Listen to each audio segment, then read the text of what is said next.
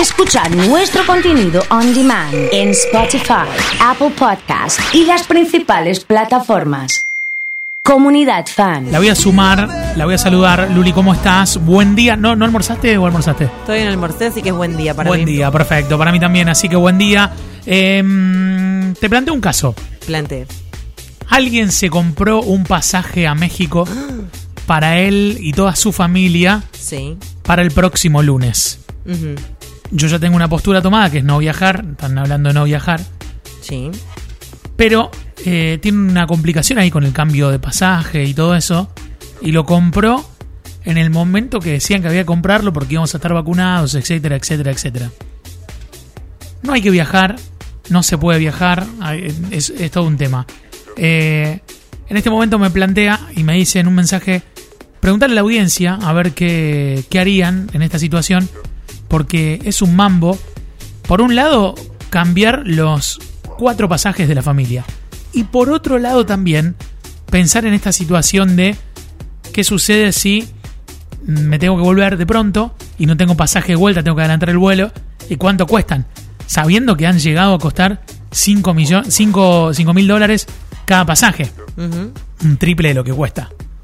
A ver, te voy a dar una respuesta desde lo que yo haría como ser humano es no me voy ni loca porque prefiero irme de viaje y realmente disfrutar y no estar pensando en todas las posibilidades Te juro que dije lo mismo. que, que tengo que contemplar de si pasa esto, si pasa aquello. Bueno, la Te verdad juro que, que dije lo mismo. para irme de viaje estoy estoy tranquila. Después te respondo desde lo que a mí me compete, que es lo, lo monetario, financiero, económico. Acá te quiero ver, a ver. A ver, me parece que hasta el costo de perder un pasaje eh, es menor que la posibilidad de tener que después pagar un pasaje mucho más alto, de tener que pagar una cuarentena de 10 o 15 días, como decían en algún hotel en Buenos Aires.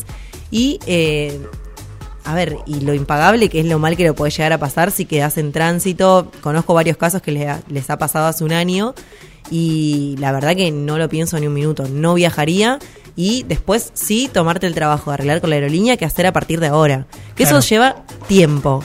Y no agarren la primera alternativa que te dan por vagancia. Asignen a otra persona que se encargue de eso. Si ustedes no lo quieren hacer, no les gusta o lo El que más sea. paciente de la familia es el encargado de negociar. Pagale a tu hijo si es necesario. Está bien. Para que lo haga. Está bien, Te está bien. conviene a la larga. Analiza bien las posibilidades. Te dicen que tenés que tomar alguna decisión muy rápida. Pediles tiempo.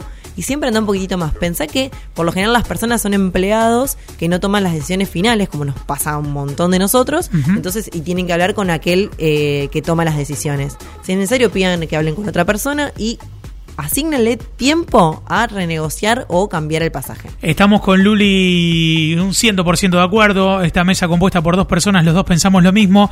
Eh, y también articulándolo con el tema de hoy, si te toca en otra situación, no esta que tiene que ver con la salud y que hay un, un- costo mayor todavía, pero en otra, en otra situación, arriesgarte por una promo, por una aerolínea que no sabías bien de dónde venía, a veces sale, a veces no sale, ese tipo de situaciones.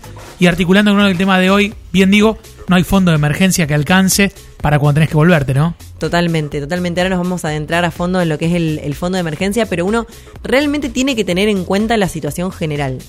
Tiene que, eh, cuando uno viaja, tiene que o viajar tranquilo y si no, tener contempladas todas las cosas que pueden pasar. Sé que hace un año nadie podía contemplar el COVID, pero ahora con la realidad que tenemos, uno tiene que ir pensando eso y tiene que ir al viaje pensando cuánto puedo tener, cuánto te- necesito si me quiero volver de imprevisto, cuánto tengo que pagar de hotel, o sea, todo. Para eso también hay que hacer, a ver, yo siempre recomiendo hacer el fondo de emergencia para la vida misma, pero también del mismo viaje. ¿Qué te digo? Capaz que no es llevarte dólares de más por si hay un imprevisto, es tener en la tarjeta la posibilidad de pasar y comprar un pasaje o la posibilidad de pagar un hotel cuando tengas que volver y la verdad que no pasarla mal. Volviendo a lo que es el fondo de emergencia, el fondo Sí. de emergencia es una cantidad de dinero que te permite estar tranquilo ante inconvenientes que no podías prever con anticipación, o sea, que no podrías haber incluido en tu presupuesto y en tu plan de gasto del mes. Por lo general, para nuestra vida, yo recomiendo que el fondo de emergencia sea el equivalente a seis meses de gastos fijos. Que te hagas el cálculo, por eso siempre es bueno tener armado el Rápidamente el gastas 30 por mes de gastos fijos, tenés que tener 180 en el fondo de emergencia. Tal cual. ¿Y qué hacer con esa plata? Tenerla separada. ¿Qué Pero para eso, obvio, la gente se mira y no tiene 100. El que gasta 30 no tiene 180 guardado. Bueno, pero ahí no está armando bien su... A ver, lo que yo recomiendo es que no lo hagas de un día para el otro. Es que hagas algo... A ver, mucha gente, desgraciadamente, se quedó sin trabajo. Total. O No le alcanza. No te, no te No alcanza, alcanza. estás en una situación complicada. Si vos de a poco hubieses armado el fondo de emergencia, tendrías la posibilidad de estar tranquilo durante un tiempo que podés cubrir lo mínimo. Y para aquel que no tiene esa realidad de pérdida de trabajo y demás, se te rompe la computadora, estás trabajando, no tenés que ir a tocar tus ahorros, tenés el fondo de emergencia destinado para eso.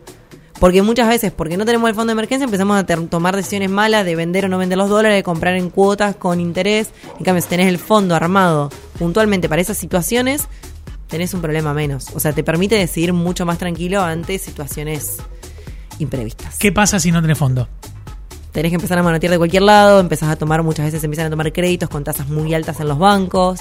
¿Argentina es un poco el modelo de no tener un fondo de Eh, emergencia? bueno, no, para nada.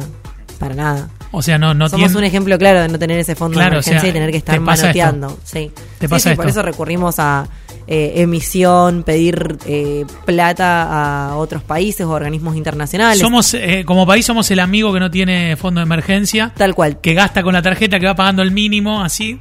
Eso Traten es todo de lo que hay que traten contener, de ¿no? no hacerlo ustedes. Si tanto lo criticamos, tratemos también de nosotros tener una economía organizada. Porque muchas veces, para criticar, que estoy de acuerdo que está- hay muchas cosas que, que hay Sí. que mejorar, es fácil. Pero también nosotros, para mejorar nuestra situación financiera personal, no hacemos nada, que es lo que sí podemos hacer. El tema, Luli, es cuando, es cuando no tenés muchas herramientas como trabajador, digamos, porque vos decís, bueno, yo no puedo porque no tengo fondo de emergencia, porque mi trabajo, lo que gano con mi trabajo no me lo permite.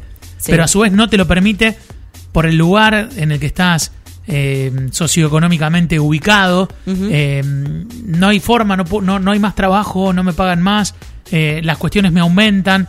Entonces ahí es como que estamos en un momento re difícil para tener la muñeca, que, que a lo mejor en otro lugar más estandarizado se puede.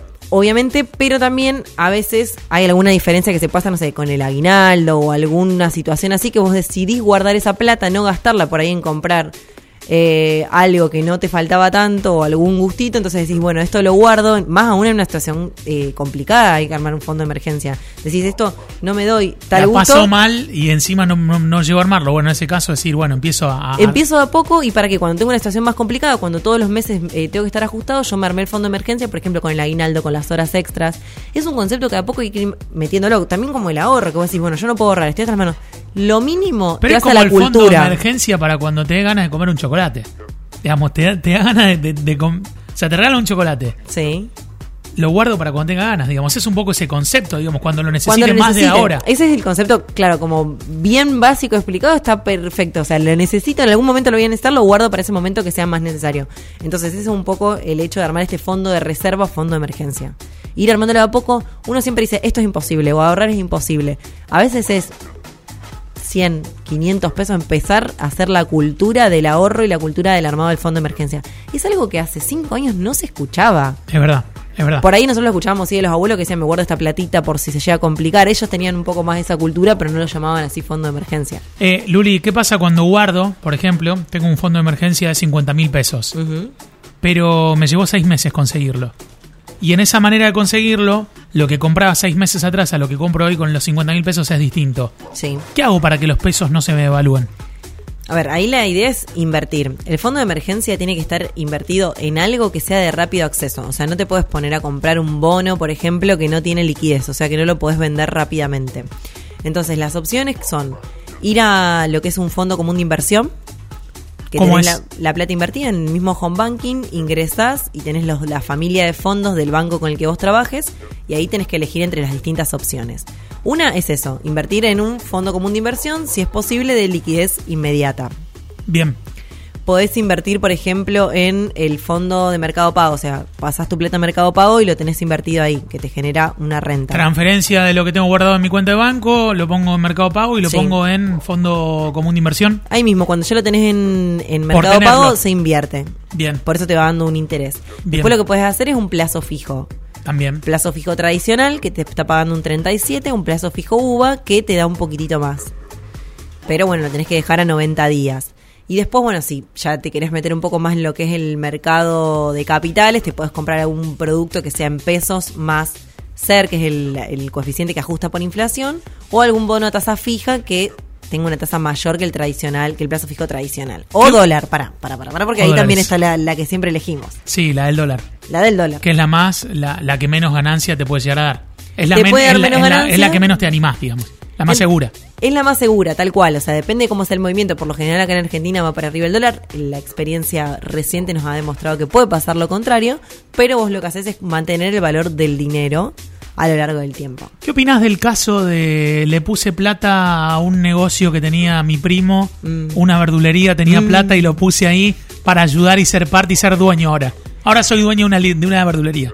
A ver, me parece que si está bien armado, no te digo que te tiene que presentar un plan de negocio la persona donde vas a poner la plata, pero si ves que los números dan y esto hay un análisis de mercado de lo que puede llegar a suceder, lo analizaría. Yo no lo recomiendo. La No- cara que está poniendo no es muy de animarse a estar en la verdulería. No recomiendo, no por la verdulería, sino no recomiendo No, hacer no, negocios con familia y amigos. Prefiero que sea algo con un tercero que te tenga que explicar bien los números y dar las razones por las cuales vos tenés que poner la plata ahí. ¿Qué opinas esto de diversificar y decir me meto en un rubro que no tengo idea?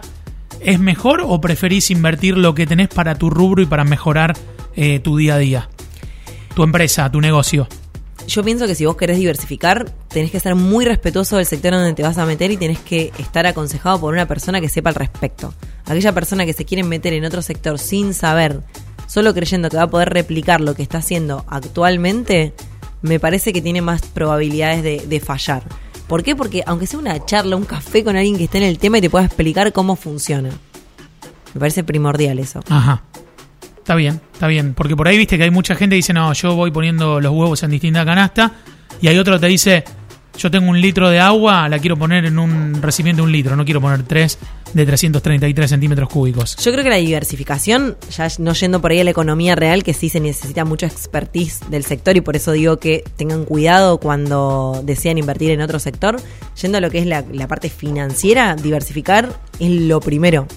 Lo primero que tenés que hacer, no tenés que tener, en mi opinión, más de un 20% de un mismo instrumento. Ajá. Perfecto, perfecto. Y después en el día a día, esto que te decía del trabajo, digamos, preferís invertir en una... Yo prefiero invertir ahí a donde sé o a donde tengo a alguien de mucha confianza que sé que sabe sobre el otro sector y me explica y me hace entender cómo funciona. Impecable, te agradecemos como siempre la charla. ¿eh? Gracias, Oso. Luli Piñani ha estado con nosotros aquí en Comunidad Fan.